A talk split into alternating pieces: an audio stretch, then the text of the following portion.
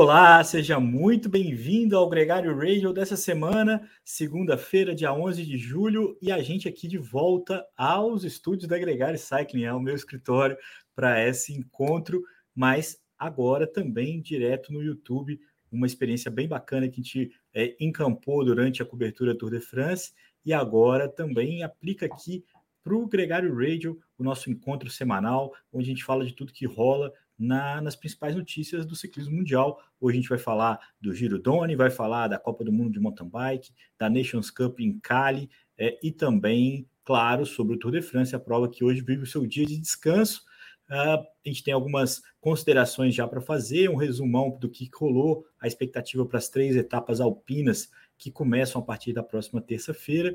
E para falar sobre tudo isso, eu preciso colocar ele na área, o meu parceiro de sempre aqui, o Nicolas Sessler. Nicolas, muito bem-vindo nesse novo formato agora também para o Gregário Radio. O nosso encontro agora está no YouTube, cara. Fala, capitão. Fala, galera. É, famoso, agora estão virando youtuber também, né? Ó, oh, você aí que gostou desse conteúdo, dá o like, segue aqui, dá o joinha, blá blá blá, aquela história toda. Não, mas é verdade, né? Um formato novo, essa plataforma que a gente está utilizando, até para explicar quem acompanha a gente, escuta no Spotify sempre, é, a gente está fazendo esse teste, né, de mudar a estrutura de gravar ao vivo na live do Instagram para gravar ao vivo através da plataforma que roteia para o YouTube, justamente para melhorar a qualidade do produto final, melhorar a qualidade da transmissão, da imagem e do áudio, né? Para você que escuta no Spotify, a gente acredita, até comente, né? Mande, interaja no, no Instagram, no Twitter, realmente o que você está achando dessa qualidade se o áudio realmente muda, se melhora para você que escuta, porque no final das contas é o que a gente quer, né? Que fique subir a barra. É, pouquinho a pouquinho a gente vai subindo de categoria e tentando melhorar o, o resultado final do, do gregário, né? Porque já, já são dois anos, vamos no nosso terceiro e a melhora tem que ser constante.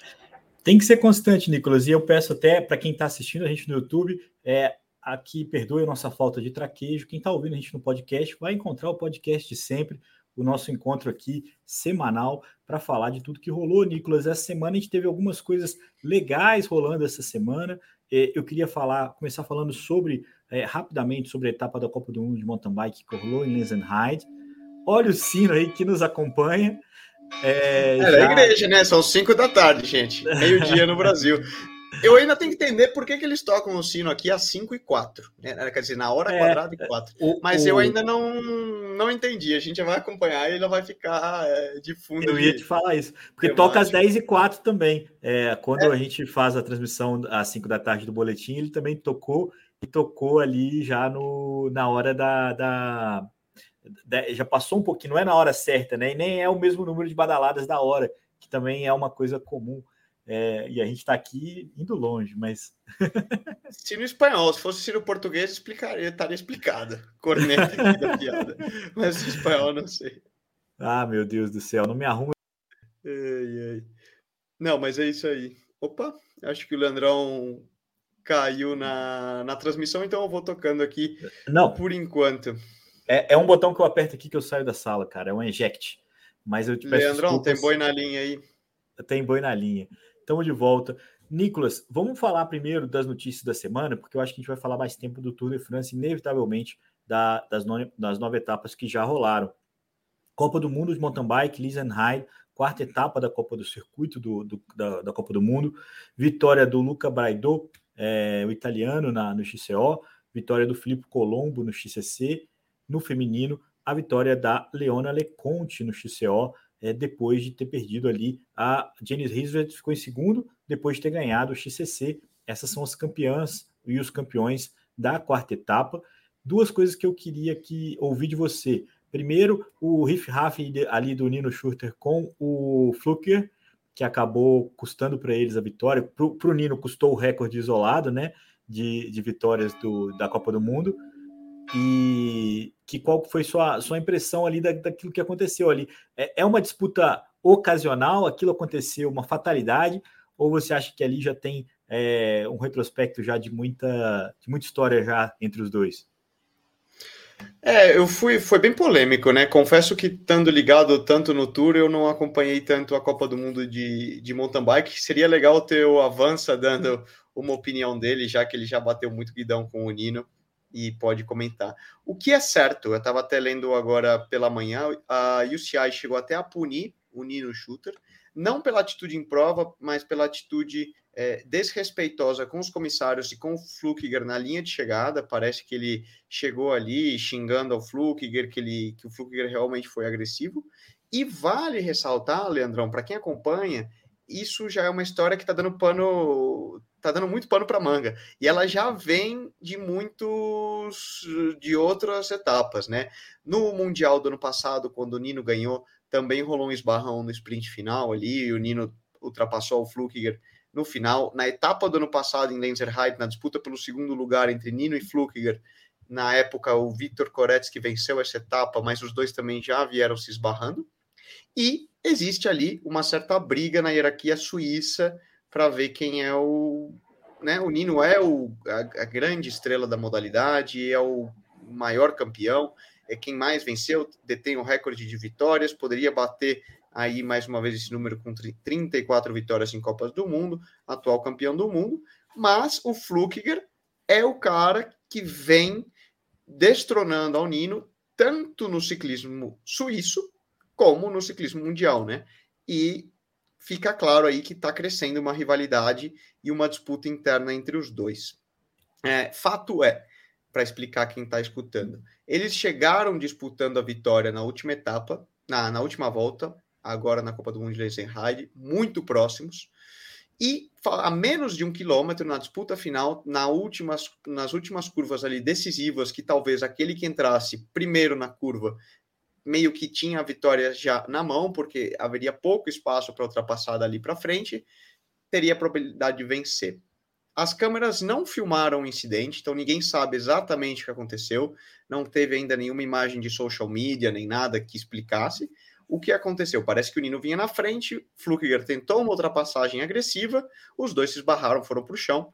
Acabou que o Luca Braidot e o Alan Hartley, que vinham ali meio também no mesmo grupinho, mas um pouco mais atrás, se aproveitaram da situação onde os dois suíços caíram e disputaram a vitória. Nino e Flukiger chegaram na, na meta, né? Completaram a prova muito agressivos e muito ali com os nervos à flor da pele, um contra o outro, o que é normal num calor é. do momento, na adrenalina da competição, por mais uh, classudo, por mais educado que o atleta seja, de vez em quando o calor da competição é, e o sangue ali na, acaba pode levar uma decisão é, um pouco agressiva, o que não justifica. No caso, Nino cruzou a linha de chegada, muito agressivo, xingando ao Flukiger, é, falando palavras aí, não vou citar aqui, mas claro que é, não, né? realmente de baixo, baixo, baixo nível, a UCI decidiu punir o Nino em 200 francos suíços é. por uma atitude desrespeitosa. E ele... resultado não houve nenhuma mudança, né? Se ele tinha alguma razão, ele perdeu, né? Eu acho que essa é a mensagem que a UCI passou para ele aí nesse momento. Olha aqui, as pessoas participando com a gente já aqui nos comentários, o Ricardo, o Daniel Ozolim. Daniel, vou pôr você aqui na tela, cara, que essa ideia de colocar imagens, de acrescentar aqui as informações. Vídeos são mais complicados, mas as imagens é, você pode esperar que os próximos episódios a gente vai colocar isso com certeza. A gente começou um pouquinho é, na defensiva, essa é a nossa primeira participação aqui no Radio com, com é, no YouTube.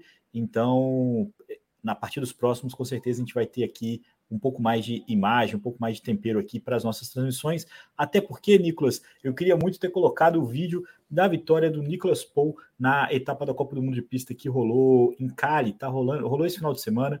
É, foi muito bonito pela primeira vez em três anos. Um ciclista bate o Leversen, que é o holandês campeão mundial, campeão também é, olímpico, que foi, tava, inclusive foi, estava ali no seleto grupo do da Velodor, né? era o único ciclista de pista naquela lista, e, e o Nicolas Paul, ciclista de Trindade e Tobago, que vinha batendo na trave várias vezes, foi lá e, e conseguiu vencê-lo. Agora, eu só estou falando isso para a gente fechar o, o, mountain bike, a gente tem que dizer que tinha os brasileiros na prova, a Aline Simões, a Raiza Golão, o José Gabriel e o Avancini É, eu entrei no Instagram do Avancini hoje para ver o que, que, ele comentou sobre a prova. A única frase dele era que fase. É, esse é outro tema que eu queria te falar, porque ele continua em segundo lugar no ranking mundial, é a nossa grande é, esperança, a nossa grande referência, mas é a quarta etapa consecutiva que o Avancini não entra no top 10 do XCO. Não sou eu que vou criticar o desempenho dele, ele mesmo está ali dizendo que a fase não está boa, mas é, é, é, é, aflitivo ver o Avancini não conseguindo performar, né, Nicolas? Porque a gente, além de tudo, a gente torce por ele, vê-lo completar a etapa dessa semana é, na 23 posição no XCC e na 31 posição no XCO, é uma coisa que a gente não estava acostumado a ver mais, né? É, não é o lugar do Avança, não é Exato. o lugar dele. Eu, a gente espera hum, mais do que a gente, ele espera mais. Sim, eu não tenho a, a gente sabe disso. disso. né? E justamente a gente tem que respeitar e quando a gente vê que é aquela coisa, ele não está hum, pós Olimpíadas, né, pós aquela etapa de snowshoe no ano passado, onde ele terminou com o pneu furado, mas realmente mostrou o avanço é, que a gente conhece, ele ainda não conseguiu se reencontrar. O verdadeiro motivo por isso, eu e acho que ele também, infelizmente, a gente não sabe. Porém, é, são fases, né, Leandro? Eu acho que todo atleta passa por isso, passa por momentos. O, o corpo não é uma máquina, não é um robô, então, é normal que existam flutuações de performance, flutuações hormonais e, sobretudo, flutuações mentais também, né? O, o componente de, de cabeça, de estresse, de compromissos, de situações ambientais, às vezes influenciam e impactam muito no resultado. É. E, e existe sempre aquele, aquele ditado, né? Se você acredita é, que vai falhar, provavelmente, certamente você vai falhar. Se você é. acredita que vai vencer, existe uma possibilidade de que você vença. Mas se você acredita que você vai falhar, você vai falhar. Então, é, se a pessoa já entra com essa sensação ruim de o que está acontecendo comigo, eu não estou rendendo, eu não estou bem, é, é, muito difícil dar a volta. Ainda que no caso do Avança, eu falo pessoalmente, é uma das pessoas que mais me fortalece, me fortaleceu em momentos de dificuldade, porque ele é capaz de ter uma força mental enorme. E se tem um cara que vai encontrar um caminho para, por motivo da suposta falta de performance, entre aspas, se é que a gente pode chamar de falta de performance, tá andando entre os 30 melhores do mundo, é, é ele mesmo. E, e quando ele se reencontrar aí com a, com a bike e com é. a performance de certa forma, é até melhor que ele não esteja voando ainda. A gente espera que ele faça um caminho olímpico bom, é, que ele reencontre. Eu acho que eu, eu não fico muito perturbado em, em falar o quanto que é, eu não, a gente não está acostumado a ver o Avança chegar nessa posição e a gente gostaria que ele fosse é, ainda melhor, mas ele se cobra muito mais do que a gente. Ele sabe muito mais aonde o buraco está tá pesando ali, onde que ele tem que melhorar. Aqui resta registrar e torcer para que ele consiga reencontrar esse caminho, principalmente pensando em Paris 2024. É, a busca, né, a caminhada para os ciclistas conquistarem suas vagas já está aí, já está rolando, são pontos importantes.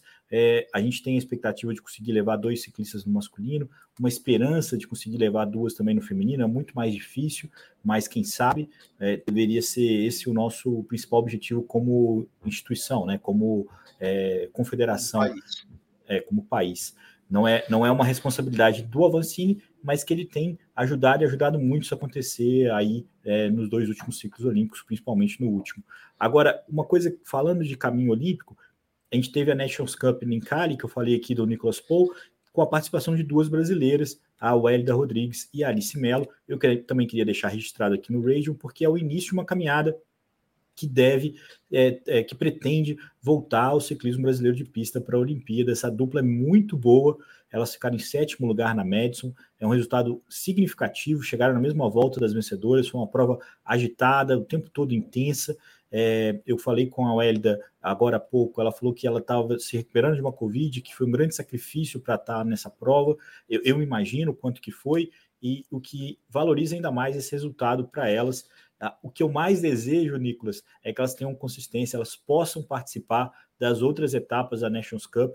Lembrando que agora não tem mais as Copas do Mundo de pista, você tem a Nations Cup e tem a Champions League, que a gente falou bastante aqui já no radio anteriormente, mas são eventos que pontuam para que a gente possa ver o Brasil de volta no ciclismo de pista. É, tomara que elas tenham essa oportunidade, porque eu acho que talento e, e, e capacidade para essa disputa as duas têm e tem bastante, cara. Olha aqui, o, o Rodolfo comentando aqui também do Hatley, que ficou em segundo, né? Uma bela segunda colocação. Bacana mesmo, Rodolfo. Obrigado pela sua participação. Nicolas, um, um último ponto antes da gente entrar no Tour de France. É, de, é, a gente teve a Copa do Mundo, a 9 de julho aqui em São Paulo, um feriado tradicional, é, importante para quem é paulista aqui em São Paulo, é, e a tradicional 9 de julho, que reflete a São Silvestre é, da corrida, a 9 de julho no ciclismo.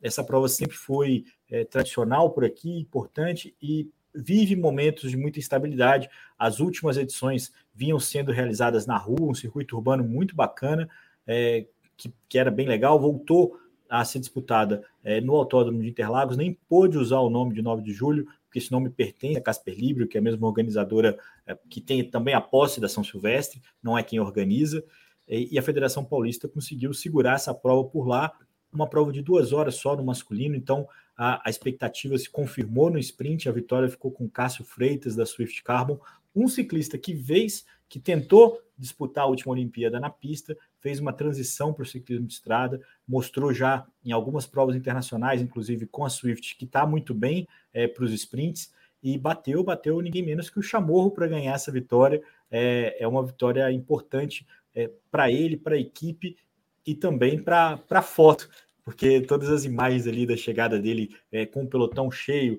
e, e uma prova muito bacana é, valorizam ainda mais esse feito. Vale registrar também que no feminino a gente viu também a vitória da Camila Liperti, essa vitória da equipe Lulu Five, Nicolas, uma equipe que a gente já cansou de falar aqui, é a equipe da Tota Magalhães, que já esteve aqui com a gente, já foi campeã brasileira, é campeã brasileira sub-23 e de resistência, mas é uma equipe que talvez tenha sido conquistado esse final de semana seu primeiro grande resultado na elite, talvez o resultado mais importante deles na elite, com a Camila vencendo essa 9 de julho é um passo importante para essa equipe que tem aberto provas, portas para muitas mulheres começarem a pedalar. Tem aí um trabalho muito bacana liderado pela Gisele Gasparotto, que é sempre uma referência, e, e com a Camila agora colhe esse resultado. É um ótimo resultado, é uma prova importante e não dá para deixar de lamentar que essa prova seja no circuito, que seja em Interlagos e que não possa usar o nome de 9 de julho. Mas dito tudo isso, foi um grande evento que rolou. Parabéns para a federação que entregou a prova mesmo assim. E para esses vencedores que não tem nada com isso, vão comemorar e vão usufruir desse, dessa grande conquista, Nicolas. É, é uma pena, né? Não poder ter a 9 de julho como é São Silvestre, né? O que acho que a gente mais idealizaria que fosse, né? Ah, uma pena e não, né, Leandro? Porque a prova é a mesma. A gente lembra de quando passava ao vivo na Rede Globo e eu lembro um ano, acho que o Nilceu ganhou sprintando, e, e o Autódromo de Interlagos, por si, tem essa atração e é um lugar mítico para qualquer para corridas, né, no Brasil, né? Seja automobilismo, seja ciclismo ou o que for. Então que a prova seja realizada, e você também mencionou, por exemplo, o trabalho da Lulu Five no ciclismo feminino e e tudo, eu acho que quem ganha é o mundo da bicicleta no Brasil. Independente, de novo, a gente tem que parar de ficar lutando muito entre instituições, entre nomes comerciais e etc., e trabalhar em prol do renascimento, da reconstrução do que é o ciclismo competitivo, o ciclismo profissional em território brasileiro. Então, seja com o nome de 9 de julho, seja com o nome Clássica Interlagos ou o que for, não importa. O que importa é que tenham provas, provas de níveis, que é, exista esse interesse, mais equipes, assim como a Swift, mais empresas é, se interessem em investir no esporte, porque tem um retorno midiático, tem um retorno é, institucional, tem um retorno de visibilidade, e isso é o que faz a bola girar para frente. Mais provas, mais patrocinadores, mais equipes, mais atletas, mais cultura, mais atletas nascendo e crescendo, um esporte nas Olimpíadas e tudo é como a, é. a, a, roda gira, né? Uh, a corrente vai, vai se ajudando. Não, é, é, exatamente então, isso. Eu acho que é, é muito bom. Claro que o nome 9 de julho traz um certo glamour, é. né? Porque já, já criou essa relação. Mas, independente de qualquer coisa, eu acho que a gente tem que celebrar o fato é. de que a prova está acontecendo e parabenizar os campeões, porque são é, tem todo o mérito e é muito legal ver de novo, independente do nome, a prova é a mesma. É, foi exatamente o que eu falei, Nicolas. Desculpa te, te. Não é uma corneta, mas ao mesmo tempo a gente precisa cornetar. É, é um absurdo a, a, Gazeta segurar o nome, não deixar que a prova aconteça. Assim, isso é uma coisa. É besteira. Meio... Então, Exato. É, é, é, então, assim. vamos então dizer, tá burocracia, burocracia besta. e que a cidade nomes... não entenda é, o, o, Renan falou disso na transmissão, é, o quanto que as cidades na França pagam, né, no, no, mundo inteiro, pagam para receber as, as provas, e, e, o quanto que São Paulo desperdiça uma, um, grande, um grande produto que tem na mão deles aí com essa burocracia, com essa politicagem. Então, só está aqui o registro. Parabéns para o Cássio, parabéns para a Swift, parabéns para a Camila, parabéns para a Lulu Five, é, e, e, viva, viva a prova, viva, parabéns também para a federação que colocou essa prova, nem que na, na, na unha, né, para rolar. Nicolas, o nosso tempo aqui passou do ponto, já era para a gente estar tá começando a falar do Tour de France, então vamos nessa, cara. É, eu preciso te perguntar. Hoje é um dia de descanso, alguns ciclistas estão pedalando, é, soltando as pernas, outros estão aí é, tentando se isolar o máximo possível é, para evitar os positivos para a Covid, que começaram a atrapalhar, atrapalhar muito o Guilherme Martin, inclusive, reclamou porque ele se disse que foi, ele foi muito inocente na declaração dele, é, ele se acusou positivo e ele começou a notar que alguns ciclistas estão negando isso. Uh, existe esse boato em relação, por exemplo, ao, ao Boc Molema, que, que negou que tinha testado positivo, as pessoas falaram que ele tinha testado. A, a organização é, fez testagem para todos os ciclistas nesse dia de descanso para poder ter certeza de que está todo mundo apto para continuar, tipo o antidoping que a gente via antigamente aqui no, no Tour de France, agora é para Covid. Mas, dito tudo isso, é, o que, que, você achou desses primeiros nove dias? É, bateu com o que você estava imaginando que ia rolar a prova? Alguma decepção, algum chororô, algum mimimi? Seu time no Velo Games está completo? Suas impressões dessa prova? Eu não tenho o time no, no Velo Games, Leandrão. Entre uma coisa e outra, não, não tenho não, não tenho, não sei como funciona, admito ignorância. Sei que existe, mas não sei como funciona. Meu, minhas desculpas aí aos fanáticos do, do Velo Games. Mas falando do tour concretamente, né? Até a notícia da UCI no statement deles agora pelo início da tarde europeia e meio da manhã aí no Brasil, é de que dos 165 testes, todos voltaram negativo o que até muita gente hum, aí tweetando, né, já começou a trucar, falando, não, não é possível. Eu falei, gente, pelo amor de Deus, vamos focar no importante, tomara que ninguém dê positivo por Covid, e que, porque isso é péssimo, justamente, que você perca alguém por Covid, e até porque não é banalizando a doença, muito pelo contrário, é importante que a gente tenha respeito, é uma doença contagiosa, porém, hum, aqui na Europa, eu não sei como está no Brasil, ninguém está nem aí com as 9 horas. Essa já é não é tão letal, né? mundo, né? Eu acho que essa. Todo é mundo sem máscara, todo mundo viajando, todo mundo no oba-oba, mal pegação aí nas festas e ninguém aí com as 9 horas.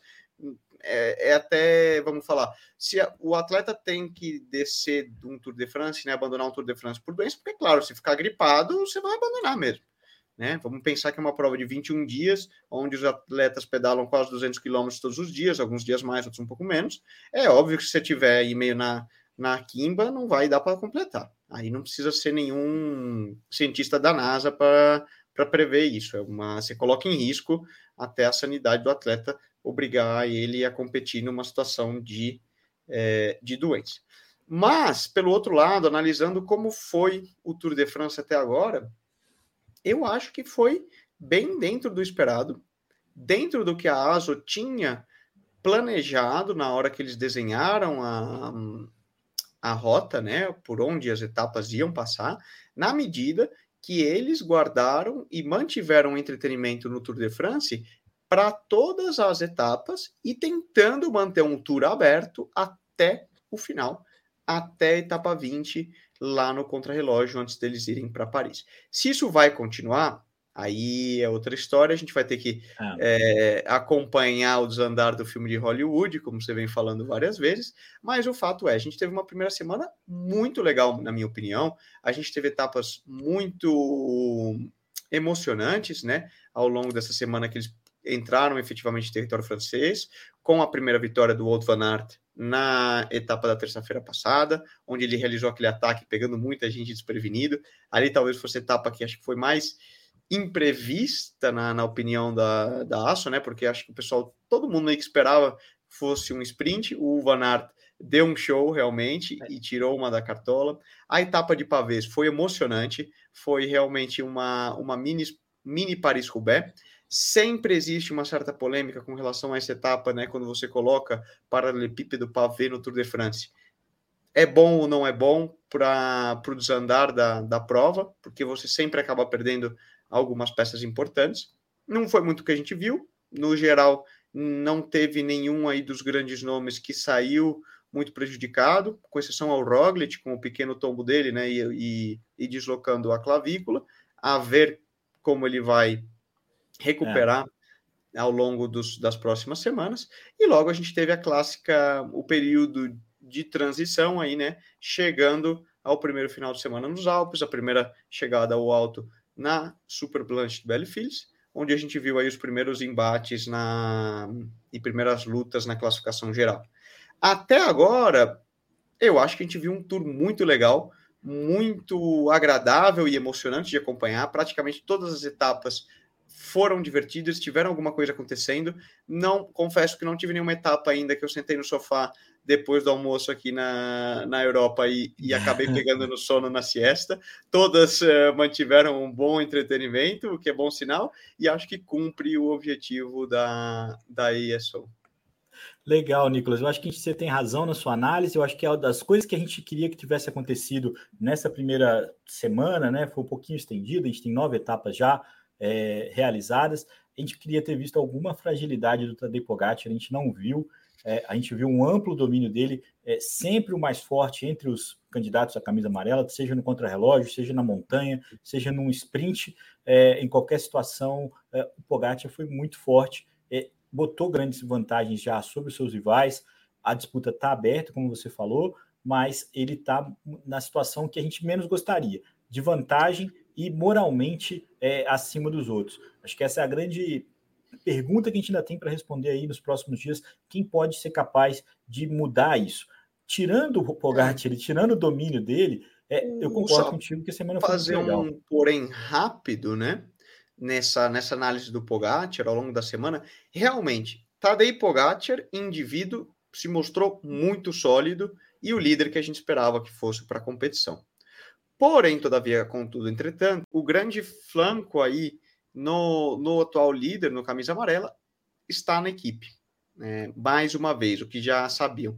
Eles perderam mais uma vez antes da largada Mateu Trentin por Covid, já não entrou numa forma física tão boa. A gente teve depois, é, foi substituído pelo Mark Hirsch, que mostra aí que não está numa forma muito boa. O suíço, ele vem lesionado, está sofrendo para acompanhar. Aí depois eles perderam por Covid também ao longo dessa primeira semana o Vargas Langen, que é um motor importante, Michael Bjerg, que é outro gregário importante para trabalhar nessas etapas, também não está muito fino. E realmente o único cara que está, os, os, únicos dois talvez, né, sejam Bennett e Maika, que estão se mostrando bons gregários, porém, a, a grande dúvida aí fica com relação ao quão sólida é a equipe de defesa ao Pogacar, na medida que eles estão correndo de uma maneira muito agressiva, gastando muitas balas. É, existe uma certa polêmica se eles precisavam correr tão agressivo, agressivos nessa primeira semana, sobretudo na etapa de ontem, se uma aliança, eventualmente com uma equipe como uma IF, vamos dizer, doar a camisa amarela de certa forma, né? Falando de uma forma. Sim, sim assim, vamos Como dizer, defender, né? Aceitar como, ali. Né? Exato, meio que fazer uma aliança com uma equipe não tão forte, né? Porém, que estaria muito feliz em levar essa camisa por muitos dias, não seria uma aliança positiva para eles, né? Isso era uma estratégia que a US é. Postal, até escutando o Johan Brunil, por exemplo, ele era, ele era muito. Hum, ele gostava muito de usar esse tipo de estratégia, né? Para resguardar a sua equipe, para resguardar os seus gregários, ele usava muito essa estratégia de, vamos dizer, presentear a fuga, presentear alguma outra equipe com uma camisa amarela, na medida que eles sa saberiam que esse era um atleta que, ao longo da prova, será relativamente fácil de recuperar a camisa amarela. Então vamos pensar Thomas Vockler, né, quando vestiu a camisa Sim. amarela lá no Tour de 2004, é, na equipe francesa, quando ele estava ainda na Europcar, era uma estratégia muito Antes boa. O próprio Juan Pedro Lopes no giro desse ano, quando ele assumiu a camisa rosa e levou por muitos dias, era uma estratégia que na época a Ineos, que era a principal equipe, se viu muito favorecida de ter a Trek como aliada na situação, na medida de que a Trek queria manter a camisa amarela por mais, ou a camisa rosa no caso, por maior tempo possível, e eles, Ineos, sabiam que na hora que a prova realmente ficasse dura, o Juanpe acabaria quebrando e perderia aquela camisa. Então, porém, ele estava muito feliz em levar aquela camisa o maior número de dias possíveis. É, a gente translada isso para o Tour de France. É um pouco as dúvidas que geram, né, ao, ao redor do Tadej Pogacar, ao redor da UAE, qual a estratégia, qual a força da equipe em realmente devolver, é, defender essa camisa. É. O grande ponto para essa próxima semana, Leandro, a gente Bom, vai entrar numa semana. Uma semana de. Exato, etapa 10, onde a gente tem três etapas nos Alpes, duras. A primeira etapa, a etapa de amanhã, não é tão dura, né? Eles, eles vão. Eles estão em território de alta montanha aí na divisa entre Suíça e França. Porém, você pode ver que, de certa forma, eles conseguiram evitar várias das subidas duras da região. Porém, etapas 11 e 12, Leandro, eu anotei aqui é, a gente vai até trazer mais informação ao longo da Aonde semana aqui? com o pessoal do Strava que está levantando curiosidades das subidas, subidas parecidas no Brasil, que a gente pode fazer que, que se pareçam a essas e tudo mais. Mas na etapa 11, justamente, a gente tem uma etapa onde a gente tem Galibier e Telegraph, que é um, uma dupla de subidas aí, uma sequência duríssimas, é, lembrar que o Galibier, ele corona, né? O topo dele está a 2.640 metros acima do nível do mar. Então tem um componente de atletas que possam sofrer com a altitude, é, entender como que eles vão responder a isso. São verdadeiramente subidas longas, é quando o tour realmente começa a alta montanha, depois terminando, né, com a subida de Chavalier, que é também uma subida fora de categoria, uma etapa com mais de 4.500 acumulado metros de, de subida acumulada em 150 quilômetros, então uma etapa muito dura. Na sequência, a gente vai na etapa 12, que também será uma etapa onde eles também sobem Galibier pelo outro lado de, de largada. É uma etapa que pode, dependendo da direção do vento, favorecer ataques de longa distância, porque se você sobe Galibier pelo lado do Birançon com o vento contra, é, pode ser uma etapa muito neutra e é difícil de marcar diferenças. Porém, se eles saem de largada e o vento está a favor, é uma subida muito suscetível ao, ao ar, né? Tem muito, ela é bem aberta por esse lado e pode causar diferenças. E como é uma etapa que praticamente eles estão ou subindo ou descendo, não faz tanta diferença andar no pelotão. Essa é a etapa que talvez uma fragilidade na equipe UAE pudesse ser aproveitada, tá? Na, na terceira semana. Fica então a dica para a gente acompanhar na quinta-feira o que poderia acontecer. Também lembrando que depois eles sobem Croix de Fer e terminam no Alto do Ex, o mítico, é, que, que já definiu diversos tours. Eu lembro de Carlos Sastre subindo por lá, Sim. atacando os irmãos Schleck e tudo mais. Então, é pode ser uma etapa que.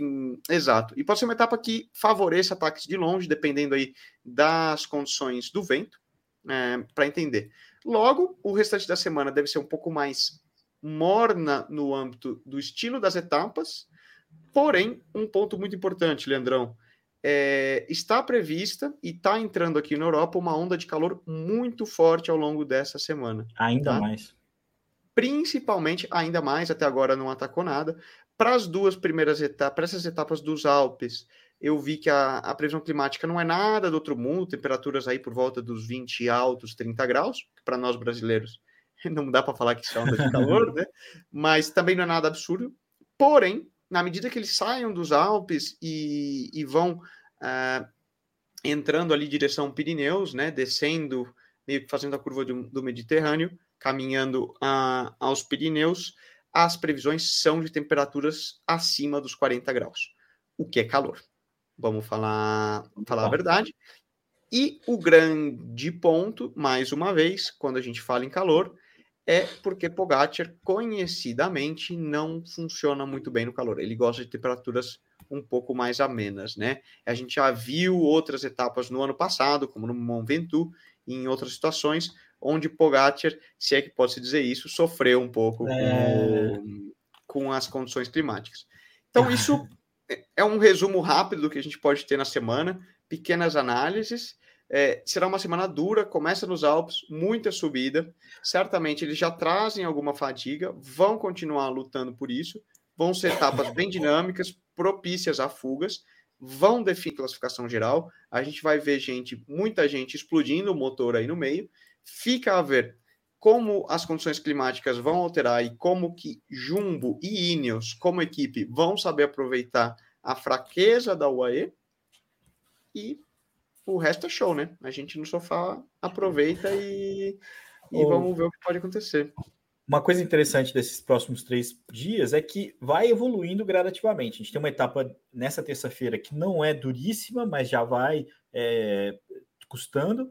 A etapa de quarta-feira já é uma etapa dura, onde a gente deve ver diferença entre os favoritos, é, ou ao menos aqui não é de fato os favoritos. E na quinta-feira, a etapa com final no Alto E, que você falou, inclusive, que começa no Galibier, que já começa pegando, é uma etapa onde a gente pode ver literalmente é, os ataques, né? Onde a gente pode ver é, alguém tentar alguma coisa para cima do Pogacar ou até mesmo o contrário, que é o Pogacar sentenciando aí é, bem de uma forma bem firme é, essa sua caminhada para o tricampeonato todas as expectativas de que o Pogacar pode falhar, que seja o calor, que seja subidas mais longas, que seja na equipe, são componentes que fazem com que a gente se entusiasme e, e assista essa prova. Até tem um ponto importante em relação ao que você acabou de falar de, das estratégias de ceder a camisa. Até o Pogacar tem que se mostrar um pouco frágil ou um pouco benevolente, não tão dominante quanto ele tem conseguido se mostrar para que a gente se entusiasme com a vitória dele. Se ele começar a ser muito absoluto, vai gerar uma antipatia, vai gerar uma, uma expectativa de que algo aconteça é, para que alguém supere, e é um, é um perigo que ele não deveria correr. Aqui, só para a gente fechar a semana, o Daniel Ozolim perguntando se o Walter Van Aert é um gregário de luxo. Ele com certeza é um grande gregário de luxo é, e é também um grande protagonista desse Tour de France. Já venceu duas etapas, vestiu a camisa amarela por cinco dias, quatro dias, na verdade, é também veste, veste a camisa verde de uma forma quase que é, irrecuperável para os seus rivais, uma caminhada que o Walter Van Aert vai batendo aí muito forte é, rumo à vitória dessa camisa verde. O quanto que vai sobrar, o quanto que as táticas da Jumbo Visma é, se aproveitam do melhor que o Walter Van Aert pode dar na briga pela camisa amarela, essa é uma discussão que a gente tem aqui todos os dias no boletim diário do Tour de France, sempre às 5 da tarde, sempre ao vivo. Eu sempre vou estar lá no, na, na sede da Specialized, que nos acolhe para essa cobertura e que oferece essa cobertura para vocês também, inclusive. É, e o Nicolas Sessler, de algum lugar da Espanha. A gente ainda vai falar muito sobre essa conexão do Walter Aert como gregário, seus interesses pessoais e esse monstro, né, Nicolas? Porque o cara é, é, é, é talvez a grande estrela dessa primeira semana é, brilhou nas fugas, venceu de amarelo, venceu de verde, é, bateu na trave no contrarrelógio, enfim, um grande protagonista e também um, um cara muito legal de, de acompanhar, né? De, de, ver, de ver correndo, né? Sim, total, não, ele é show.